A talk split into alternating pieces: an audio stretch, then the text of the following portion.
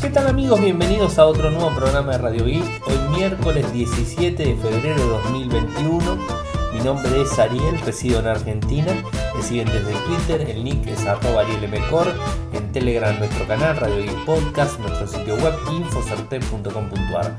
Como todos los días realizamos un resumen de las noticias que han acontecido en materia de tecnología a lo largo de todo el mundo. Y hoy tengo varias cosas para comentarles. Samsung y la primera memoria de gran ancho de banda de la industria con potencia de procesamiento de inteligencia artificial. Nuevos emojis para iOS 14.5 de Apple. Eh, Google lleva los pagos de estacionamiento y tránsito a Maps. Twitter más cerca de una app de mensajería con audio, o sea, mensajería de audio. Eh, hay que desinstalar Share It porque es muy peligroso para el dispositivo. Windows 10 está borrando Flash Player de la PC de forma permanente. El fundador de OnePlus reveló el verdadero motivo por la compra de Essential. Y el Mobile World Congress se celebrará digamos, de forma presencial, pero en junio. Algo que veníamos este, hablando. Pero bueno, vayamos al primer tema del día. Samsung y la primera memoria de gran ancho de banda de la industria con potenciamiento de procesamiento en inteligencia artificial. Un título extenso, si más no quisiera uno hacerlo, está así bien largo.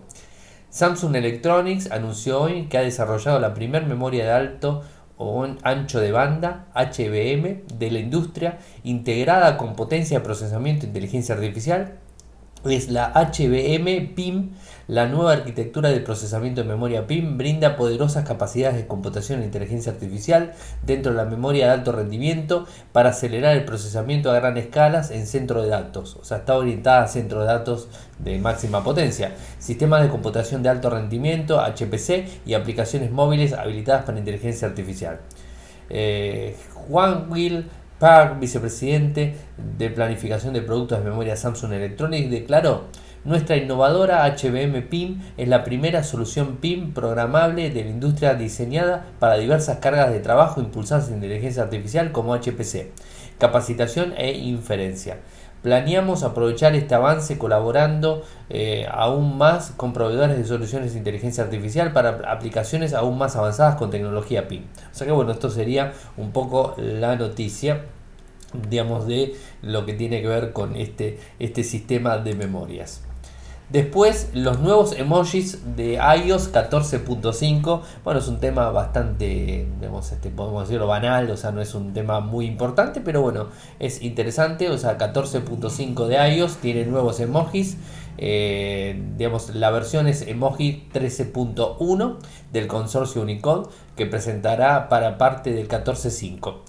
La próxima línea de emojis de Apple incluye un emoji de jeringa revisado la sangre se ha eliminado para permitir que represente vacunas, diferentes tonos de piel, emojis barbudos para diferentes géneros, máscaras, sonrientes y corazones, naturalmente los AirPod Max, o sea, hay algunos emojis, digamos, disponibles, están ahí para el que tiene iOS, lo puede probar y nos puede comentar. No es, digamos, gran noticia, pero obviamente el que utiliza los emojis para muchas cosas, no para el lenguaje como en su, en su principio, mejor dicho, en principio, mejor dicho, se pensaba que los emojis iban a, eh, a reemplazar el texto. Hoy el texto no se reemplaza con emojis, sino que se reemplaza la emoción. O sea, uno puede eh, mostrar emoción, puede mostrar eh, estado de ánimo, puede mostrar eh, cómo está de acuerdo o no de acuerdo con un emojis. O sea, no me sale la palabra, o sea, pero puede mostrar ese tipo de cosas digamos de forma muy contundente, pero no termina escribiendo con emojis directamente como se había pensado en un principio. pero bueno, es un poco la noticia. Google lleva los pagos de estacionamiento y tránsito a Google Maps. A ver, no se pongan contentos porque en principio está para ciudades de Estados Unidos. 400 ciudades de Estados Unidos ingresan lo que son los pagos de tránsito. Llegarán para 40, 80 agencias en todo el mundo en las próximas semanas. A ver, el gigante de las búsquedas publicó en una publicación del blog que describe nuevas funciones. El pago de estacionamiento se implementará a partir del 17 de febrero, o sea, de hoy en la aplicación de Android. Está disponible en más de 400 ciudades estadounidenses, incluidas Boston, Cincinnati, Houston, Los Ángeles, Nueva York, Washington DC, eh, California, Google dice que la función pronto llegará a los usuarios de iOS, en principio, ¿no? O sea, está en Android, obviamente. Y después, en cuanto a lo que tiene que ver con el transporte público, se implementará para los usuarios de Android y funcionará con más de 80 agencias a nivel mundial en las próximas semanas. Todavía no está definido. El pago de estacionamiento, eh, ¿cómo se hace? Bueno, va a utilizar Passport o Park Mobile son las dos opciones que va a utilizar. Google dice que los usuarios podrán pagar su parquímetro directamente en Google Maps eh, con Google Play Store, o sea, cargado en la cuenta. O sea, uno tiene en Google Play Store la, la tarjeta de crédito cargada, entonces de alguna manera vas a poder validar los datos de lo que sería el estacionamiento con lo que, lo que sería eh, la tarjeta de crédito de Google Play Store. O sea, bueno, eso sería un poco la manera de estar pagando. Así que bueno, eso sería el tema del día de hoy. Eh, de a poco van implementando este tipo de pagos. Es muy bueno para tratar de minimizar el contacto de, los usuarios, o sea, digamos, del dinero en efectivo para poder pagar un estacionamiento o pagar todo esto, o sea, que está muy alineado con las, este, las prevenciones para el COVID-19. ¿Qué más tenemos? Twitter. Twitter es una, es una red social que tiene muchas características y de a poco empezó a implementar nuevas y se quiere convertir en un sistema de mensajería. ¿Y cómo lo quiere convertir? Lo quiere convertir con el envío de mensajes de audio en directos, en DMs directamente, o sea, lo que son los, mensajes directos, eh, lo quiere enviar es decir, vas a tener un mensaje directo que le puedes enviar con un, digamos, un mensaje de voz, le puedes enviar a una persona que tenés eh, cargada en los mensajes los directos, vas a poder enviarle un mensaje, lo vas a poder grabar, lo vas a poder escuchar y lo vas a poder enviar. Y digamos, este, de esta forma vas a poder tener un ida y vuelta de una manera mucho más cómoda al mejor sistema de mensajería instantánea, o sea, no hay dudas. Eh, la aplicación, o sea, Google, digo, Google, ¿no? Eh, Twitter viene trabajando de forma constante en, digamos, en implementaciones. Eh, esto de los mensajes de voz, estaba leyendo los países, disculpen, los mensajes de voz van a estar disponibles en tres países, en la India, en Brasil y en Japón. Son los tres países piloto eh, para esta beta que se está lanzando y que está disponible para ellos y que pueden probar de los DM. O sea, no llega con una actualización del sistema operativo, sino que llega con una actualización de servidor. ¿Se entiende? ¿no? Esto se actualiza directamente cuando el sistema está liberado. No sabemos en qué otro país va a estar disponible. No sabemos cuándo van a abrir la beta pública para que sea de forma oficial para todo el mundo. No lo sabemos. En principio está probando nuestros tres países. Eh, ya viene avanzando con todo esto porque recuerden que lanzó Space. Eh, con los mensajes de audio de Twitter y respuestas en audio, eh, digamos, directamente, eso se puede hacer. También actualizó no hace mucho tiempo la posibilidad de subir mm, fotos eh, con la resolución oficial, o sea, con la resolución alta resolución, o sea, que no, no se recorte la foto y que, digamos, eh, baje los píxeles que trae, o sea que, bueno, de alguna manera está trabajando de forma constante y el tweet de la India que tenemos en Twitter India dice prueba, prueba a partir de hoy podrás grabar y enviar mensajes de voz en DM. Así es como, y lo explica en un tweet que digamos este, nosotros lo subimos en Infosartec, está digamos cómo, cómo se puede hacer en, un, en un chiquitito que Twitter subió en su cuenta de Twitter India y muestra cómo poder hacer para grabar y cómo poder responder y cómo poder hacer todo. O sea, es una, es una, una forma más que simple y que todos los usuarios estamos acostumbrados a utilizar. ¿Desinstalas Share It? ¿Sí o no? Yo creo que sería una buena oportunidad para desinstalarlo. Share It es una aplicación que permite compartir archivos de una forma rápida, archivos grandes, gran archivo, un archivo grande, no me salía la palabra, este, eh, puedes compartirlo hacia una PC o hacia un celular cualquiera. Es un sistema que permite compartir de forma simple archivos de gran tamaño y que se utiliza muchísimo.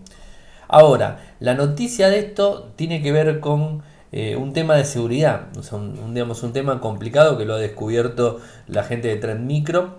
Eh, digamos, este, develó el problema hace tres meses que lo develó y lo informó a la compañía, ayer It lo informó.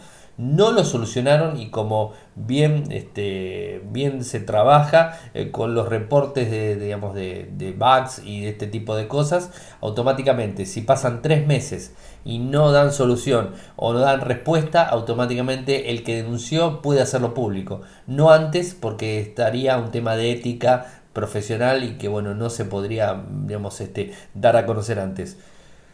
Pasaron tres meses, no se solucionó y bueno, automáticamente Tren Micro lo publicó y dijo cuál era el problema.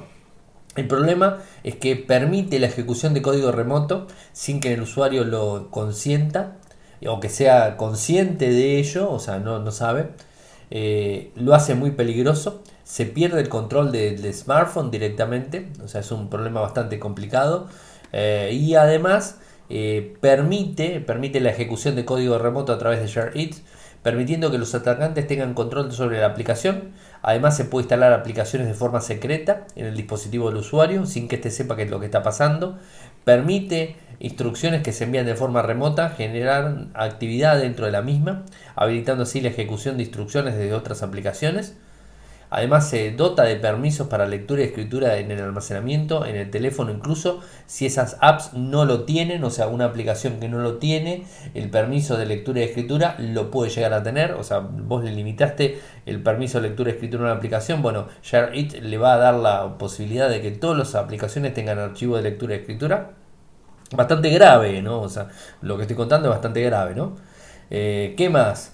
Eh, como la, aplicación no protege de accesos externos, cualquier atacante lo puede usar eh, una forma de introducir malware en un teléfono Android, incluso desde una URL, según los investigadores de seguridad de Tren Micro lo están diciendo. Así que bueno, bastante delicada la situación. Mi solución para esto es desinstalar eh, ShareIt, o sea, desinstalarlo, ShareIt, desinstalar la aplicación y no utilizarla más eh, la última actualización es del 6 de febrero y no corrigieron el problema de seguridad. Así que bueno, es, es una falta de responsabilidad de los desarrolladores eh, o quizás a propósito, no lo sé. E inclusive la gente de Tren Micro informó a, Google para que lo vea y sigue estando la aplicación en Google Play Store para poder descargarla. Así que bueno, no, no, Google tampoco no reaccionó para poder eliminarla. Es un problema bastante grave. Esperemos que Google la elimine directamente de, lo, que, de lo que tiene que ver de la, de la Play Store porque no puede estar. Es una aplicación muy complicada y muy difícil. Lo siento, no te entendí, pero aprendo más todos los días. Bueno, este, dije Google un par de veces y automáticamente el, el asistente arrancó de mi, este, mi parlantito. Disculpen ustedes por la intromisión de un, de un tercero que no tenía nada que ver en el mismo. Pero bueno, no lo vamos a borrar porque queda lindo. O sea, no lo vamos a borrar, que quede así disponible. Lo tengo siempre prendido a veces me olvido de apagarlo, o sea, cuando estoy este, grabando debería apagarlo, pero bueno, me olvido de apagarlo, así bueno, sepan disculpar. Windows 10 está borrando Flash Player de la PC para siempre. Y es un parche de actualización, digamos, el parche es el KB 4577586, se descarga cuando buscamos actualizaciones, indica el parche que elimina por completo Adobe Flash, Adobe Flash Player de Windows 10. Esa es la única utilidad del parche, eliminarlo por completo. No elimina otra cosa ni ningún tipo de complicaciones. Eh, el software eh, dejó de estar operativo, o sea, el Adobe Flash Player dejó de estar operativo el 1 de enero del 2021, o sea, dejó de tener parches de seguridad inclusive, así que bueno, de alguna manera hay que desinstalarlo. Los navegadores ya lo bloquean directamente, pero bueno, de alguna forma hay que desinstalarlo del sistema. Así que bueno, eso sería un poco lo que, lo que está haciendo ahora. Se elimina por completo. Eh, mes y medio después lo elimina por completo Microsoft, corta con lo sano, por lo sano directamente y lo hace de una manera más abrupta, que creo que es lo más correcto. Eh, se viene una actualización grande de, Microsoft con Windows 10, o sea, dentro de muy poquitito se viene, eh, que sería la 21H1. Esto se viene, el anuncio oficial es para, digamos, unos meses, y bueno, tendremos que, esperar para poder actualizarlo. Recuerden que con cada parche que se instale, como por ejemplo este, este parchecito que elimina Adobe Flash Player, se tiene que reiniciar la PC, bueno, es bastante molesto, pero lo tiene que hacer. Y bueno, estaremos atentos a más parches que vaya sacando Microsoft en su momento. Lo que sí tenemos confirmación oficial es para qué quiere CarPay, eh, digamos, este, sabemos para qué lo quiere. Bueno, desde el día de ayer lo dio a conocer en una conferencia de prensa. Comentó el motivo por el cual produjo dicha compra. No fue otro que conseguir las patentes de Essential. Nada más que eso. No, no, hay, no hay ninguna razón aparte. Eh, en primer lugar, pongámonos en situación. Eh, Essential fue fundada por Andy Rubin en el 2017, ex Google, Andy Rubin, ex Android, mejor dicho. Eh, lo cerró tres años después, en febrero del 2020, o sea, hace un año que lo cerró. Hizo solamente un teléfono, o sea, fabricó un solamente teléfono que es el Essential Phone y no tuvo suerte el dispositivo. Es un, es un, digamos, este, un mercado bastante grande donde hay muchos jugadores y donde es complicado. Él se jugó, o sea, Andy Rubin se jugó la carta muy fuertemente a que era el creador de Android y que podía llegar a, a, este, a empujar el, equipo, pero bueno, la realidad es que no fue así y que los usuarios siguen prefiriendo otras marcas, así que bueno, eso sería un poco la, la historia. Eh, ahora CarPay compra Essential, eh, pero nosotros empezamos en primer momento que iba a comprarlo para, fabricar un smartphone. No lo descartamos, porque las licencias que tiene tienen mucho que ver con el smartphone, así que bueno, no descartamos esa, esa realidad. Eh, pero bueno, estaremos atentos a cualquier novedad que se salga de Nothings, que es la empresa eh, digamos que tenía previsto eh, lanzar un producto en el verano, o sea que falta muy poquitito. Eh, concretamente unos auriculares inalámbricos, pero no sabemos si va a lanzar algún smartphone. Nosotros queremos que sí, pero bueno, habrá que estar atento y esperando. Y por último me queda hablarles del Mobile World Congress. Bueno, sí es un enroque. El Mobile World Congress en, en Shanghai, que se hace en junio, se pasa para ahora, para, febrero, y el que se hacía en febrero, febrero-marzo, que es el Mobile World Congress que conocemos todos de celulares, se pasa para junio. Esto es lo que se definió hoy, se viene hablando mucho. Eh, la idea del Mobile World Congress de, junio es que sea presencial, que puedan asistir 40.000 personas, no 110.000 como asisten normalmente, que se limite el contacto entre los expositores un poco, pero que se pueda ir a asistir y se pueda ir a probar directamente los dispositivos de primera mano. Así que bueno, eso sería un poco la, historia más, más fuerte. Hoy lo dio a conocer, lo dio a conocer el CEO de GSMA, John Hoffman, y ha declarado, los requisitos necesarios para el COVID reducirán nuestra capacidad no vamos a tener 110.000 personas con restricciones de viaje, capacidad de pruebas y tráfico en un solo sentido a través de exposición. No hay forma. O sea, dijo más o menos 40.000. Eh, de cualquier manera, recuerden que el Mobile World Congress el año pasado se canceló. Es por eso que ahora quieren hacerlo sí o sí en junio de forma presencial. Va a ser una modalidad o sea, va a haber presencial y va a haber remoto, o sea, seguramente vamos a poder asistir a las conferencias de forma remota, como siempre lo venimos haciendo, pero de esta manera más fuerte porque va a haber mucho menos movimiento. Está bien que va a ser eh, el verano, o sea, en, España en ese tiempo, pero eso no quita que el COVID siga, digamos, este, eh, molestando y que siga, digamos, este, complicándonos la vida a todo el mundo como lo viene haciendo durante tanto tiempo, o sea que no va a ser, va difícil. Eh, en principio esto sería la decisión. A la fecha, me olvidaba decir la fecha. La fecha es del 28 de junio al 1 de julio. 28 de junio al 1 de julio la fecha sería esa, pero no se descarta que se tenga que posponer o que se tenga que digamos, cambiar de fecha o algún tipo de, digamos, de diferencia en todo esto porque el COVID sigue afectando y bueno, seguimos con esta problemática a nivel mundial, o sea que bueno, o sea, va a haber más vacunados, eh, pero digamos, este, no, no, eh, no van a estar todo el mundo vacunado. Otra cosa es que van a exigir eh, digamos, este, el testeo el testeo del PCR para ver si se tiene la enfermedad o no se la tiene. O sea, bueno, eso para todos los asistentes se va a pedir un testeo 72 horas antes. Así que bueno, ninguno va a poder ingresar si no tiene el testeo hecho.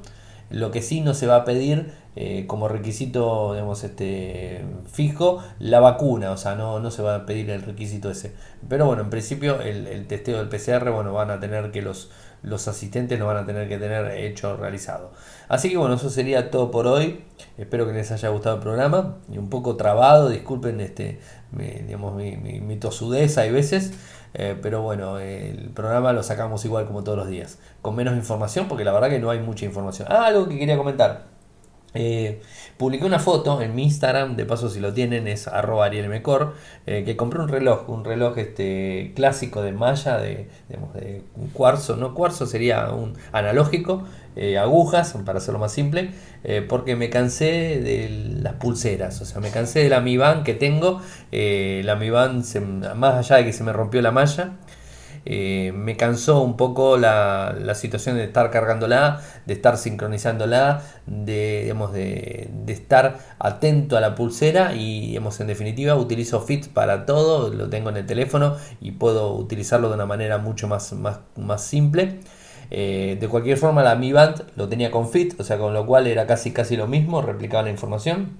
Y lo que me cansaba era el tema de, de no estar tranquilo con el tema de la carga. O sea, está bien, muchos me dicen, son 14 días, Ariel, o sea, no, no, es, no, es, no es pocos días, son 14, eh, pero bueno, de alguna manera me, molestaba.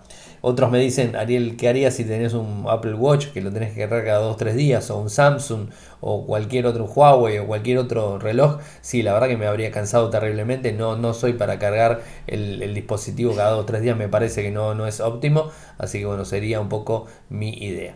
Así que bueno, quería contarles, compré un relojito. O sea, lo tengo ahí publicado para quien lo quiere ver. Bueno, lo, publiqué. Así que bueno, llegamos al final del programa. Saben que si me quieren apoyar lo pueden hacer desde Patreon en www.patreon.com radioic, www.patreon.com radioic, un dólar en adelante. Me siguen desde Twitter, en nick es arroba en Instagram es arroba en Telegram nuestro canal Radio Geek Podcast, nuestro sitio web infocertec.com.ar. Muchas gracias por escucharme y será hasta mañana. Chau chau. Toyoko ofrece cursos de programación y servicios de desarrollo de software a medida. Para más información ingresar a toyoko.io. Podés editar tu libro digital en Infocertec. Encontrá más información enviando un correo electrónico a info.infocertec.com.ar. Para auspiciar en Radio Geek Podcast, pueden enviar un correo electrónico a la cuenta info.infocertec.com.ar.